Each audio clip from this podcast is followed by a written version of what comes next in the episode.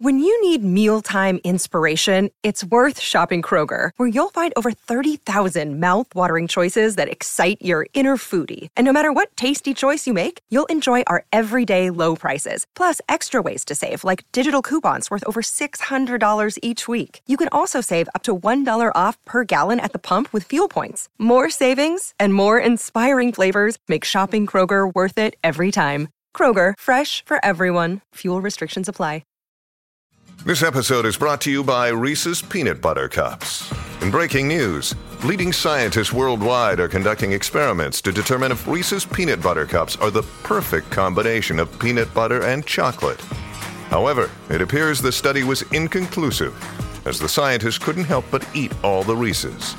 Because when you want something sweet, you can't do better than Reese's. Find Reese's now at a store near you. Look, Bumble knows you're exhausted by dating. All the must not take yourself too seriously and 6 1 since that matters. And what do I even say other than hey? well, that's why they're introducing an all new Bumble with exciting features to make compatibility easier, starting the chat better, and dating safer. They've changed, so you don't have to. Download the new Bumble now. Hola, esto es New Books Network en español. Hoy, en nuestro episodio de Tesistas, un podcast de la Red de Historia Económica Iberoamericana, nos acompaña Reinaldo de los Reyes Patiño, doctor en Historia del Colegio de México e investigador postdoctoral por la Universidad de Ginebra. Su tesis se titula Transición energética, infraestructura y medio ambiente en la Ciudad de México, 1910-1970. En más de 300 páginas distribuidas en ocho capítulos, Reinaldo estudia la transición del uso de energías orgánicas a las energías modernas en la Ciudad de México entre 1910 y 1970, integrando no solo las fuentes de energía y sus usos, sino también los diferentes convertidores empleados, las infraestructuras energéticas y el impacto ambiental eh, de todo ello. Reinaldo, muchas gracias por aceptar nuestra invitación a presentar tu tesis. Gracias a ustedes por la invitación. Em, la primera pregunta está, eh, es para una abreboca sobre tu tesis para nuestros oyentes y es, inicias tu introducción con la frase, es la ciudad doliente, nos propusimos destruir el valle y lo hemos conseguido. Es una frase inusual y contundente para hablar de desarrollo, eh, desarrollo económico y transformación energética. ¿Podrías explicarnos cuál fue tu motivación para escribir sobre esta temática y en qué contribuyes a la literatura? Sí, con todo gusto. Bueno, eh, entiendo la frase es un poco estridente, diría yo, y para poner el contexto, es una frase de un intelectual mexicano muy importante del siglo XX y es una frase que está escrita en los años 70. Y me interesa porque está enunciada justo al final de mi periodo de, de tesis, de estudio, y refleja en gran parte la, eh, la visión casi apocalíptica que existía sobre la Ciudad de México. Es una visión donde se lamenta de las transformaciones que han ocurrido en los últimos años y pareciera estar diciendo cómo llegamos a este punto y se supone que todos los pasos que hemos dado habían sido para construir una mejor ciudad y resolver algunos problemas, ¿no? Entonces, ¿qué hicimos mal en el trayecto para llegar acá? Eh, y justamente una de las cosas que, que digo para responder esa pregunta, pues hay que investigar cuáles fueron esas decisiones y en particular qué papel jugó la energía en todo ese proceso de crecimiento que para los años 70 se percibía como una cosa desmedida y, y que se había salido de control. Eh, es una visión que comparten muchas ciudades en los años 70, por cierto, a lo largo del mundo. Eh, pero ¿qué, ¿qué, nos podía decir la Ciudad de México sobre eso? Eh, ahora, ¿cómo me interesé en el, en el tema y en particular en el tema de la, de la energía en la Ciudad de México. Eh, mm, no quiero hacer la historia muy larga, pero digamos que cuando yo entro al, al doctorado, lo que me interesaba más bien era estudiar la alimentación. Yo había trabajado antes historia agraria, principalmente ganadería en el norte de México, pero ya me había interesado por estudiar la relación entre el campo y la ciudad. Había sido algo que no había estudiado solamente los aspectos de producción, sino también del consumo y dentro del consumo, pues las ciudades juegan un papel muy, relevante. Y aquí yo diría que hay un libro que me, marca mucho la ruta que sigo en la investigación, que es un libro que se llama Nature Metropolis de William Cronon, que es uno, un investigador eh, estadounidense de historia ambiental, que es también un referente y creo que como muchos otros nos ha, ha marcado, eh, porque un poco lo que él plantea es que los bienes que se extraen de la naturaleza eh, para el consumo en las ciudades, pues no son simples commodities o no son simples mercancías, sino que son como el vehículo para estudiar la relación estrecha que guardan las ciudades con la naturaleza. Entonces, yo entro al, doctorado con la intención de estudiar el crecimiento de las ciudades y la demanda y su repercusión en más allá de las ciudades, digamos, en el campo. Eh, pues, digamos, era una investigación que pretendía abarcar no nada más alimentos, sino todo tipo de materiales, pero eh, pues muy pronto me doy cuenta de que es imposible hacer en el tiempo que tendría que ser una tesis un trabajo de esa magnitud. Entonces empiezo a delimitar algunas cosas y me, eh, digamos que la energía surge como uno de esos vínculos más importantes eh, durante el siglo XX. No nada más durante el siglo XX, pero digamos que es fundamental en ese, en ese periodo.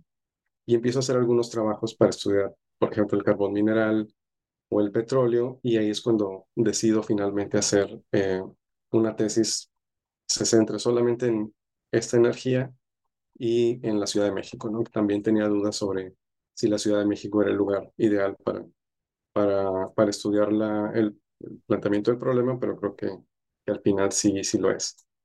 ¿Y qué aporte tiene la, la tesis, digamos, a la literatura?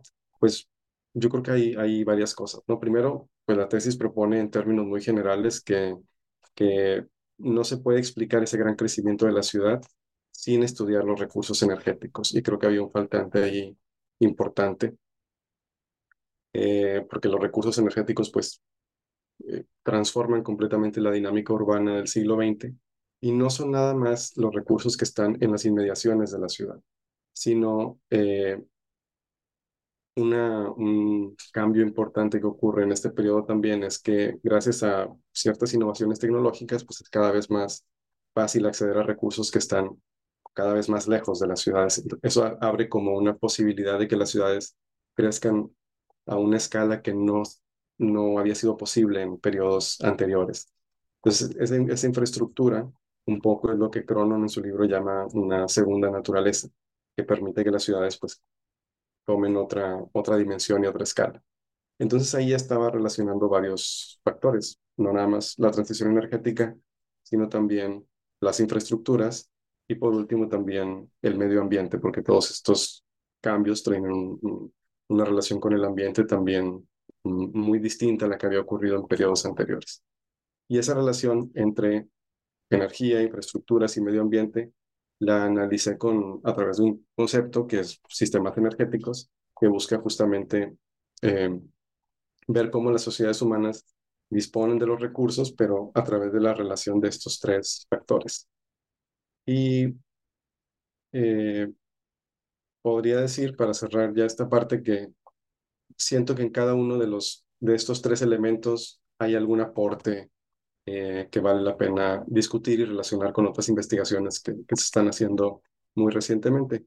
Respecto a las transiciones energéticas, pues creo que la tesis aporta evidencia de que, como ya han dicho otros también, pues eh, son procesos graduales, no son disruptivos, no ocurren de la noche a la mañana y que además no solo se superponen fuentes, sino que también se superponen las infraestructuras que proveen esos recursos y que todo esto al, mismo tiempo pues tiene eh, impactos ambientales inmediatos, pero que también pueden percibirse a largo plazo.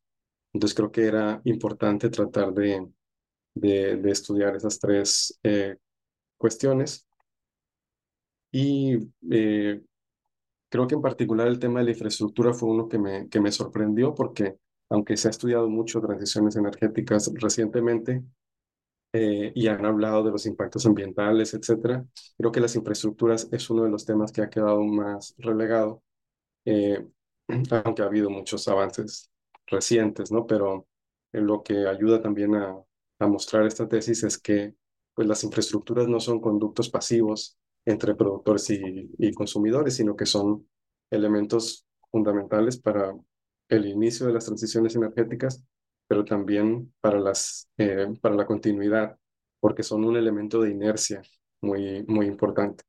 Entonces, eh, al momento de pensar en nuestras infraestructuras, tendríamos que pensar no nada más en el impacto que tendrán ahora, sino el que tendrán en los años eh, venideros eh, y también qué efecto tendrían al momento de considerar otras opciones energéticas. ¿no? Claro, claro. Em, a ver, creo que es una, es una propuesta muy interesante, muy integral esto, tratar todos estos temas juntos. Eh, Reinaldo, avanzando un poco más en estas preguntas. Eh, la literatura ha reconocido que el componente institucional es fundamental para las transiciones energéticas, tanto estimulando las transiciones como incluso retrasándolas. En tu investigación eh, señalas diversos ejemplos en que las instituciones políticas interfirieron en diversas etapas de la transición energética hasta el punto de la nacionalización del sector eléctrico. Entonces, ¿qué valoración le darías al rol del Estado en las transiciones ener- energéticas que estudias, sobre todo en lo que se refiere a la relación con los agentes privados? Y gracias también por la, por la pregunta, creo que es, es fundamental. Eh, creo que para estudiar todos los cambios eh, económicos relacionados con industrialización y urbanización eh, en, durante el siglo XX y particularmente en América Latina, pues nos hemos dado cuenta que el papel del Estado es fundamental y en la energía creo que no podría ser eh, diferente. Eh, sin duda habría que hacer muchos matices, pero lo que me interesaba de entrada era eh, no ver al Estado como una entidad homogénea, sino tratar de ver eh, cuáles eran las propias disputas y tensiones que existían eh, en su interior y sobre todo descubrir que es, bueno, es fue algo que salió sobre, ya sobre la marcha, descubrir que el, Estado mismo no tenía muy claro cuál debía ser su papel en relación eh, al sector energético. Es algo que se va descubriendo sobre la marcha y es algo que, eh, que se va definiendo también en el camino y obedece a muchísimas circunstancias. Para empezar, el Estado eh, no tenía la capacidad ni técnica ni financiera de impulsar decisivamente la, el sector energético a principios del siglo XX. Entonces, eso lo hacen claramente eh, empresas privadas y principalmente empresas extranjeras. Eh, hablamos de capital británico eh, principalmente, pero también canadiense y, digamos, técnicamente los ingenieros estadounidenses y alemanes fueron también fundamentales. Entonces, desde ahí se va forjando esa relación entre, entre tecnología y capacidad financiera extranjera y una incipiente regulación del Estado mexicano. Eh, claro que muy pronto se dan cuenta de que es fundamental tanto el petróleo como la electricidad para, el desarrollo no solo de la ciudad, sino del país, y empiezan a surgir ya en la segunda década del siglo XX algunas instituciones locales que empiezan a formar especialistas que, que entienden en términos técnicos eh, y también legales cómo deberían funcionar la, eh, la regulación energética. Entonces, yo lo que intento ver es cuál fue en particular el papel de estas comisiones locales y cuál es el papel que juegan tanto ingenieros como economistas en esas comisiones. En el estudio en particular, la Comisión Nacional de Fuerza Motriz, el Departamento del Petróleo y una oficina de investigaciones industriales que tiene su sede en el Banco de México. Y encuentro al menos dos cosas que creo que vale la pena acá eh, destacar. Primero era que cada una de las instituciones locales eh, tenía sus propios debates y esos debates tenían correlatos a nivel internacional. Entonces, digamos, ahí las redes de expertos juegan un papel muy importante. Las revistas, las conferencias, eh, todo tipo de comunicación eh, a nivel global, digamos, estaba, estaba jugando un papel importante. Y la otra cuestión es que, a mi parecer, creo que, creo que hay cierta evidencia que lo, que lo sustenta, hay una visión distinta sobre la energía que tienen tanto los ingenieros como los economistas. Eh, lo que yo veo es que los ingenieros, tanto eléctricos como petroleros, tenían un discurso mucho más, eh, digamos, los ingenieros eléctricos tendían a pensar que la energía hidroeléctrica era la solución para todos los problemas del país. Y los ingenieros petroleros pensaban que el petróleo era la solución para todos los problemas del país. Entonces tenían ciertas pugnas, eh, sobre todo durante los años 10 y 20, Y en los años 30 surge un nuevo, este, una nueva especie por ahí que son los economistas, que apenas están profesionalizándose en, en, pues, digamos, en México, pero en México en particular. Muchos de ellos eran ingenieros, agrónomos o civiles, o algunos ya se habían formado como economistas y eran los primeros economistas que había en el país. Pero lo que vienen a hacer los economistas, sobre todo el Banco de México y esta Oficina de Investigaciones Industriales, es aportar una visión un poco más racionalizadora y tratar de ver no uno de los, de los recursos como la solución para todo, sino qué recurso funcionaba mejor en cada circunstancia concreta. Entonces, eh, creo que ahí es, es un papel importante el que juegan estos, eh, estos economistas de la Oficina de Investigaciones, lo cual no quiere decir que siempre se les hiciera caso, ¿no? Eso es algo que en la tesis quizá carece, porque yo veo cuáles son sus proyectos, cuáles son sus ideas. Quizá no alcanzo a descubrir cuál es su impacto en términos reales en, en lo que ocurrió al final de cuentas. Menciono un ejemplo nada más. En la Oficina de Investigaciones Industriales se creía, bueno, no, no se sabía a ciencia cierta cuánto petróleo había y se decía que era bastante escaso. Entonces, que el poco petróleo que había en México había que cuidarlo y usarlo de manera muy racional y no desperdiciarlo. Eh, no había suficiente exploración todavía, entonces se hablaba del petróleo como algo escaso, no algo abundante. Sin embargo, los ingenieros de petróleos mexicanos pues no tenían esa misma concepción y hubo muchos debates allí a la, a la larga.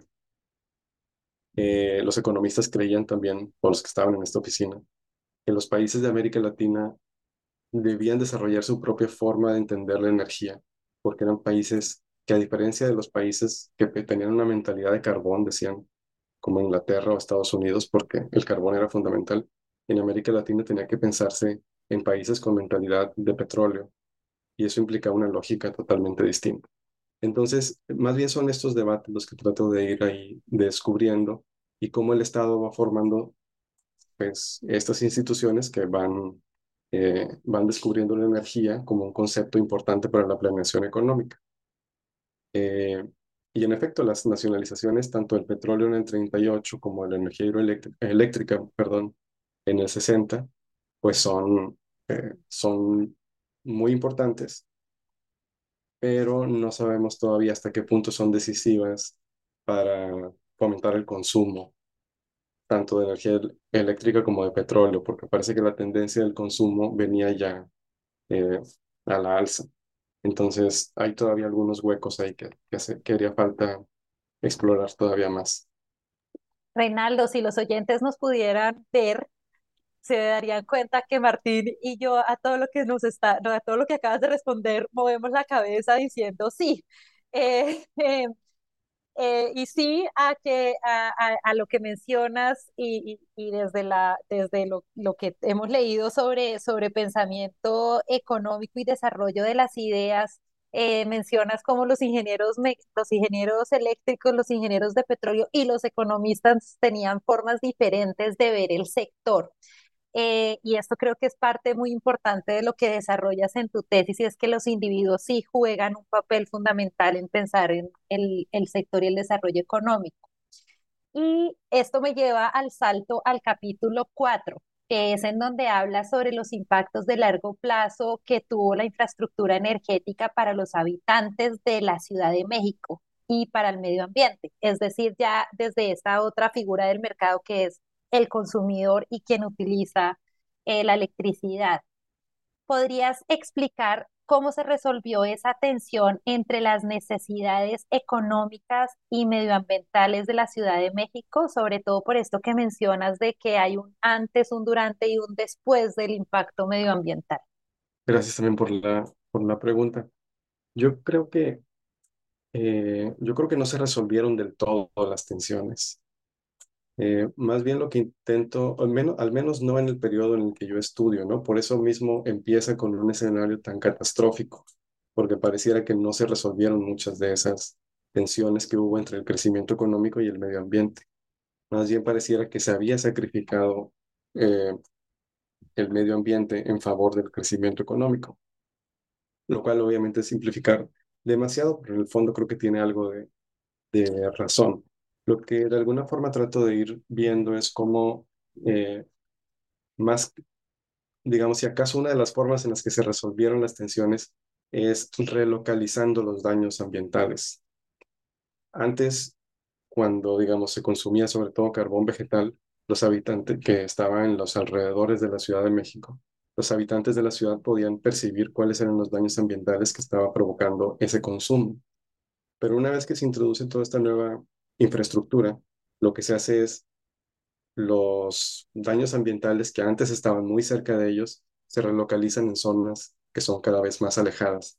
Entonces ya no los están viendo y digamos que esa es una forma de resolver la tensión para la ciudad, pero en realidad está creando otros problemas en otros espacios. Yo hablo, por ejemplo, de, de los caminos que recorren los oleoductos o el tendido eléctrico y cómo ahí se están generando también problemas eh, sociales y ambientales importantes.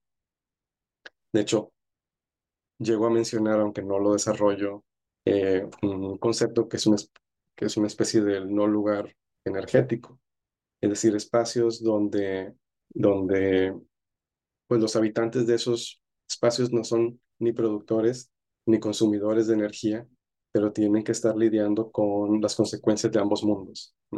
Entonces creo que eh, esos no lugares energéticos, que alguien podría decir que son zonas de sacrificio también, pues fueron una forma de aliviar la tensión al interior de la ciudad por algún momento, pero el crecimiento que tiene la Ciudad de México es, es bastante acelerado, como el de muchas ciudades de América Latina en este periodo, y eventualmente se vuelven a manifestar muchos de estos, eh, de estos impactos ambientales en la, en la ciudad. Creo que ya para los años 70 son evidentes. Eso se cruza con el discurso ambientalista que desde los años 60 toma muchísima fuerza, porque resulta que los daños ambientales ya no están nada más en la contaminación de los ríos o, o, o del suelo, etcétera, sino también está en el aire y empieza a ser percibido que muchos de los habitantes de la ciudad pues están expuestos a esa mala calidad del aire que produce pues, la quema de combustibles fósiles en, particular. Entonces, digamos que la respuesta concreta sería que no creo que se resuelvan del todo bien estas tensiones entre lo económico y lo ambiental, como de hecho pues no están resueltas ahora tampoco, sino más bien a veces están eh, más escondidas, ¿no? Eh, si pudiera decir un fenómeno nada más eh, que sí fue importante, aunque escapa al periodo de la tesis, es que llega un punto en que ya es insostenible, por ejemplo, tener una refinería tan grande al interior de la ciudad. Y ahí, eh, pues finalmente se opta por cerrar esa refinería. Lo que yo digo es, bueno, es una buena solución en términos ambientales, aunque en términos sociales creó muchos problemas porque hubo pues, una buena cantidad de, trabajadores que se quedaron de la noche a la mañana sin, sin un ingreso, no hubo un plan adecuado para para ellos. Y, y bueno, pareciera que se hizo ahora un sacrificio social en nombre de, de, de un bienestar ambiental, que ya podríamos discutir luego si, si es tal o, o no es tal. Eh, pero bueno, creo que las tensiones ahí, ahí siguen, eh, incluso hoy. Sí, seguro. Tenemos muchos ejemplos de esas tensiones, no solo en México, en todas partes, ¿no? Em, Oye, Reinaldo, eh, como, como muy bien demuestra tu trabajo y como lo mencionabas también hace un- unos minutos atrás, las transiciones energéticas no son abruptas ni homogéneas. Eh, en todos los casos, siempre conviven rasgos de economía orgánica con otras de eh, elevada modernización. Sin embargo, los hogares son generalmente los que transitan más lentamente las energías modernas y como muestra en el capítulo 7, dicho proceso no estuvo exento de conflictos. En tu caso de estudio, la dotación de recursos energéticos, de convertidores adecuados y de infraestructura energética en la Ciudad de México eh, suponía ciertas facilidades para transitar de la biomasa a las energías modernas. ¿Cómo afectaron estos factores a la transición energética de los hogares? Bueno, el tema de los hogares creo que es uno de los más, eh, uno de los más enigmáticos que, que, este- que se encuentra por ahí y, y que se ha estudiado eh, eh, ya por algunos otros eh, historiadores e historiadoras. Y, y, no, no es nada más enigmático para nosotros los, los historiadores, sino que en, la, en, digamos, en testimonios de la época, estoy hablando de los años 30 y 40, ya se hablaba de que era casi un, eh, uno de los capítulos más interesantes en la historia de, de la investigación para sustituir un recurso por otro en México, el tratar de evitar que la gente siguiera utilizando carbón vegetal. Pero en realidad es un asunto complejo, porque si bien aún después de que hay un oleoducto que acerca, digamos, el petróleo a la ciudad, hay una refinería, hay una gran presa que puede suministrar energía eléctrica, pues el ritmo que crece la ciudad parece que hace que no sea suficiente para que esa energía llegue a cada uno de los hogares. Pero no es el único factor. Digamos, en el caso de la energía eléctrica resulta que era demasiado costoso introducir em, estufas eléctricas. La energía era muy costosa y las estufas eléctricas también, entonces no fueron una opción, aunque se estudió muy seriamente en los años 20. Luego, cuando llega la refinería a la ciudad, eh, el gobierno se acerca a ellos y dicen, bueno, tenemos este problema, queremos que la gente deje de usar carbón vegetal, ¿qué proponen ustedes? Y ellos proponen empezar a usar coque de petróleo. Eh, y empieza la refinería a hacer experimentos muy interesantes para tratar de sustituir eh, ese combustible en los hogares. Pero resulta que ninguno de esos experimentos funciona. Intentan combinar de, todo, eh, muchas sustancias, incluyendo excremento, etcétera, para tratar de encontrar un tipo de combustible que, sea, que se adapte a los hogares de, de, la población capitalina para resumir un poco la, la, historia, ¿cuál fue uno de los problemas que se dieron cuenta que estaba ocurriendo? No, no, era nada más el combustible, era las casas no estaban, eh, digamos, no tenían una distribución adecuada como para que el humo que se quemaba en los anafres o en las pequeñas estufas eh, escapara fácilmente. Entonces no era nada más cambiar el combustible y no era nada más cambiar el convertidor era también en el fondo rediseñar todas las casas habitación de la Ciudad de México y eso era prácticamente imposible. Entonces empiezan a, a ver que hay otro tipo de problemas y que ningún carbón mineral ni ningún carbón de petróleo va a poder ser la solución para sustituir el, carbón vegetal. Eh, una opción que parece viable en un inicio es las estufas de petróleo, y aquí sobre todo cuando, cuando se nacionaliza la industria petrolera en 1938, el Estado facilita la adquisición de estufas de petróleo, regala o da crédito muchas de esas estufas, pero eh, igual sigue siendo insuficiente, sigue dando eh, pues, ciertos olores que a la gente no le convencen. También está toda esta, eh, la resistencia que tienen muchas personas a, incorporar un nuevo combustible, con la electricidad decían, por ejemplo, que no les gustaba porque la comida sabía electricidad. Y con el petróleo, pues que el, el olor del petróleo se impregnaba en los alimentos y no, no era el adecuado. En fin, siempre hubo ese tipo de resistencias. Finalmente, una cosa que funciona es el gas, pero no el gas natural, porque también hay, hay otra historia de complicaciones del gas natural en la Ciudad de México, eh, no por la disponibilidad, sino más bien por la infraestructura, porque la Ciudad de México es una zona sísmica, donde introducir eh, tuberías de gas hubiera sido muy complicado también, o muy costoso más bien. Eh, y finalmente se opta por gas licuado de petróleo, que es lo que hasta la fecha se sigue usando mayoritariamente en la Ciudad de México, a diferencia de otras ciudades donde el gas natural sí, sí logró eh, imponerse como el combustible más importante de las cocinas. En la Ciudad de México tenemos que el gas LP fue al final el, el, que terminó predominando. En fin, eh, lo que me interesó ver también a lo largo de todos estos cambios es cómo nunca una tecnología sustituye completamente a la otra, sino que la gente a veces tiene carbón vegetal, tiene una estufa de petróleo y tiene una estufa de gas, porque quizá eh, cocina en la estufa de gas pero las tortillas prefiere hacerlas en un brasero con carbón vegetal porque el tiempo de cocción es más adecuado ahí, etc. Entonces, eh, son complementarias, más bien, diríamos, y, y eso es a lo que me refiero cuando digo que las tecnologías también se superponen. Gracias, Reinaldo. En, vamos a dar un salto a otro actor del mercado y es em, que en tu tesis mencionas el asunto de cómo la Mexican Light and Power Company absorbió a sus competidoras, eh, pero que aún así presentó problemas que aumentaron la dependencia de los combustibles fósiles. ¿Podrías hablarnos un poco sobre ese papel de la, de la, de la compañía y cómo se resolvieron es, los conflictos en la Ciudad de México? Sí, la historia de esta compañía es muy interesante. Eh, y, y bueno, como había mencionado ya antes, es una compañía que llega a México a principios del siglo XX.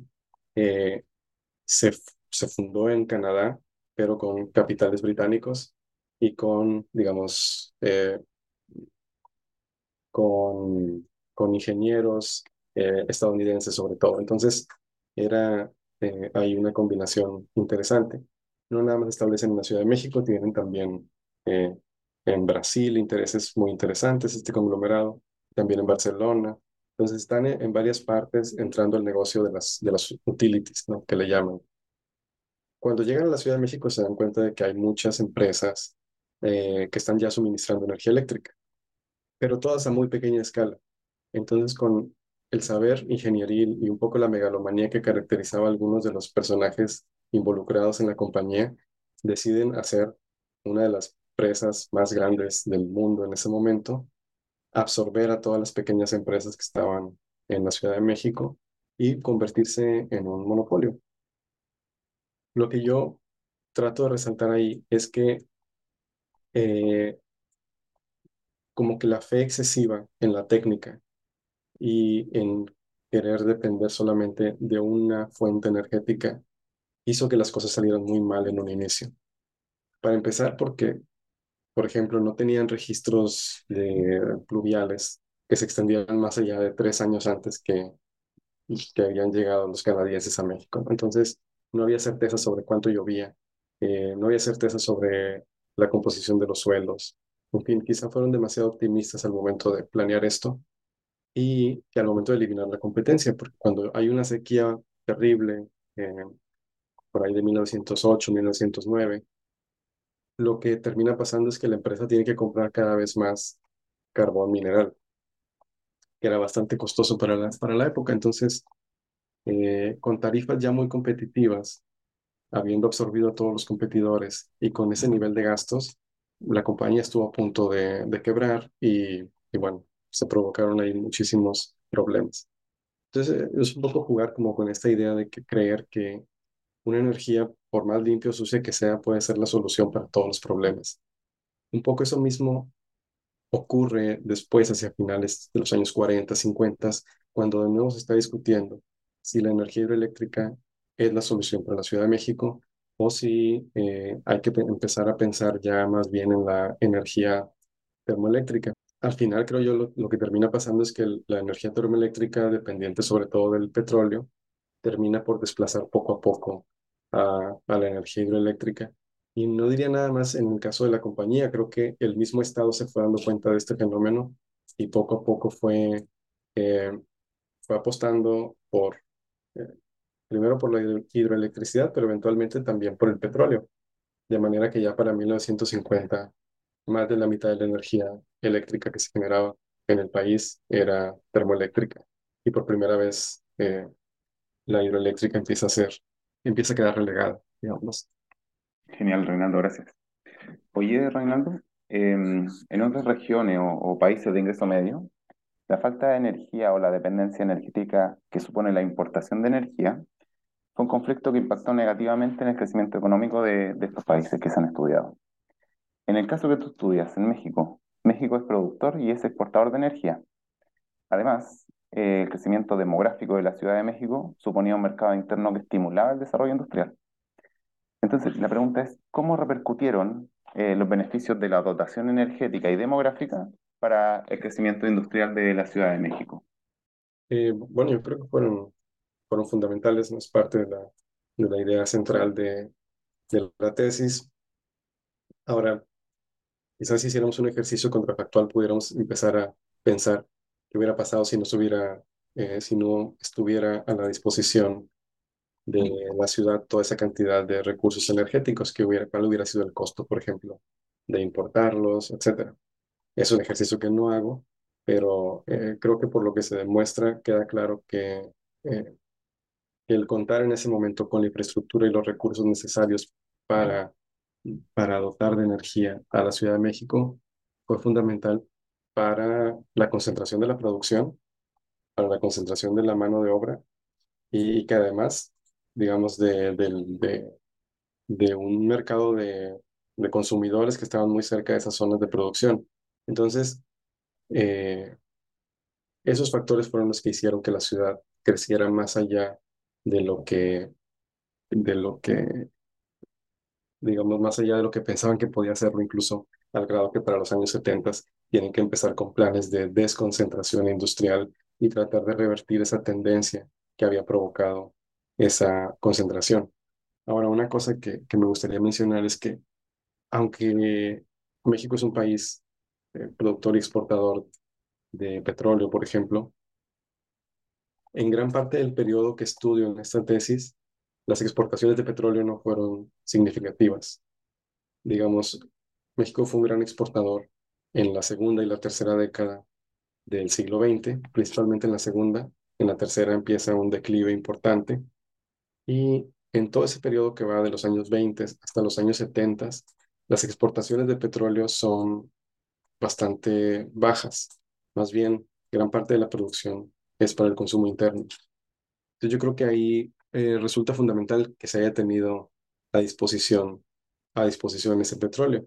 Quizás si lo comparáramos con otros países de América Latina, podríamos hacer un ejercicio más interesante para saber eh, qué de particular tuvo México por tener esa disposición de petróleo en comparación con otros países que quizá no la tuvieron, ¿no? Creo que ahí es donde, donde vendría a ser importante un ejercicio comparativo para poder darnos cuenta de, de, de qué tanto repercutió o, cómo en particular repercutió esa disposición para el crecimiento industrial de una ciudad o de, o de un país. Ahora, no es nada más, eh, es algo que no estudio yo tampoco, pero ahora que lo mencionabas, creo que también no es nada más la disposición, sino habría que ver las políticas de precios, por ejemplo, en torno a los subsidios a la gasolina, los subsidios al, al diésel o al combustible que utilizan las empresas. Creo que eso también podría abrir la puerta para ver qué tan decisivo fue eh, contar con este recurso al momento de, de, un periodo de crecimiento económico, pues como no ha habido otro en la historia reciente de, de México. Bueno, llegamos a la, a la pregunta final, Reinaldo, que está dirigida a los integrantes de nuestra red, que son en su mayoría investigadores jóvenes. Y algunos de ellos seguramente en este momento se encuentran en el proceso de dar los siguientes pasos después del doctorado. En tu caso, hoy estás haciendo un postdoc en Ginebra y sigues estudiando la energía, pero esta vez para la región. ¿Cuáles son los retos de pasar de estudiar un país, México, a pensar América Latina? Bueno, pues primero, eh, eh, creo que de ahí viene la, importancia de estudiar temas que estén de moda y, para, y que reciban financiamiento eh, internacional. yo, sinceramente, no tenía, no tenía en mente que, que me fuera a incorporar un proyecto que estuviera estudiando esta cuestión energética en, América Latina y cuando vi la convocatoria pensé que encajaba bastante bien y, dije, bueno, creo que no estaba tan perdido con mi enfoque, pero como yo, creo que hay muchos otros que, que están trabajándolo y que debemos eh, pensar cómo ciertos estudios pueden vincularse a espacios más amplios. Eh, eso, como tú lo decías, implica un reto importante que no siempre tenemos en mente, a veces tendemos a ser bastante localistas y como los historiadores eh, nos gusta a veces, bueno, al menos hablo por mí, la minucia y el detalle y el, eh, estudiar un lugar demasiado concreto. A veces tenemos el problema de escalar esos análisis a, un nivel más alto. Creo que los historiadores lo tenemos más que los economistas. Los economistas a veces proceden a la inversa. Eh, ya dependerá de cada historiador económico cómo se identifique más, pero en mi caso eh, sí es un reto para mí que no lo tengo resuelto todavía, cómo escalar de, de un lugar a otro. Ahora, yo creo que una vez que, que empiezas a, a hacerlo, te das cuenta que en realidad una de las claves está en pensar que eh, un país o una región tiene algo que decir al, a, a la historiografía global o puede ofrecer modelos interpretativos que sean útiles para otras regiones también. Entonces, el punto está en cómo se presentan esos modelos interpretativos. En este caso, eh, ¿qué puede decir América Latina y su relación con el petróleo y con el Estado? ¿Qué puede decir a otros países, por ejemplo, del sur global, eh, que pasaron por procesos más o menos similares o procesos similares, pero sin disponibilidad de energéticos? Eh, ¿Cómo podemos articular esos diálogos? No nada más con el sur global, por decirlo de alguna forma, sino también eh, ¿qué dice América Latina para entender las transiciones energéticas del siglo XX en el norte global? ¿Qué es lo que hace diferente a América Latina de Europa o de, o de Estados Unidos? Entonces, creo que empezar a pensar en esos términos es lo que, eh, es lo que nos ayuda, ayudaría a tener un panorama un poco más amplio. Eh, no sé si respondí muy bien tu pregunta, o no sé si quieres hacer alguna otra acotación, pero eh, digamos que es un proceso que yo mismo estoy todavía tratando de, de, de entender. Diste una excelente respuesta porque en realidad hablaste del proceso y de esos retos que implica pasar de, del análisis de un país a toda una región. Y este asunto de que Latinoamérica, a pesar del esfuerzo que hacemos todos de verla, de, de encontrar similitudes eh, y diferencia y si de seguir llamando la región de América Latina, todavía no, todavía son más las diferencias las que persisten, así que muy bien, todo muy bien. Martín. Sí. sí, muchas gracias Reinaldo y esperamos que te vaya muy bien en este proyecto que estás iniciando. Eh, y nada, con esta última respuesta de Reinaldo cerramos este episodio de Tesistas, que tuvo como protagonista a Reinaldo de los Reyes Patiño, doctor en Historia por el Colegio de México e investigador postdoctoral por la Universidad de Ginebra. Reinaldo, muchas gracias por aceptar nuestra invitación y aprovechamos de invitar a toda nuestra audiencia a leer la tesis de Reinaldo, a contactarlo y hacerle sus preguntas y comentarios sobre la investigación que ya realizó y la que está realizando actualmente. Así que nada, hasta el próximo episodio y nuevamente muchas gracias.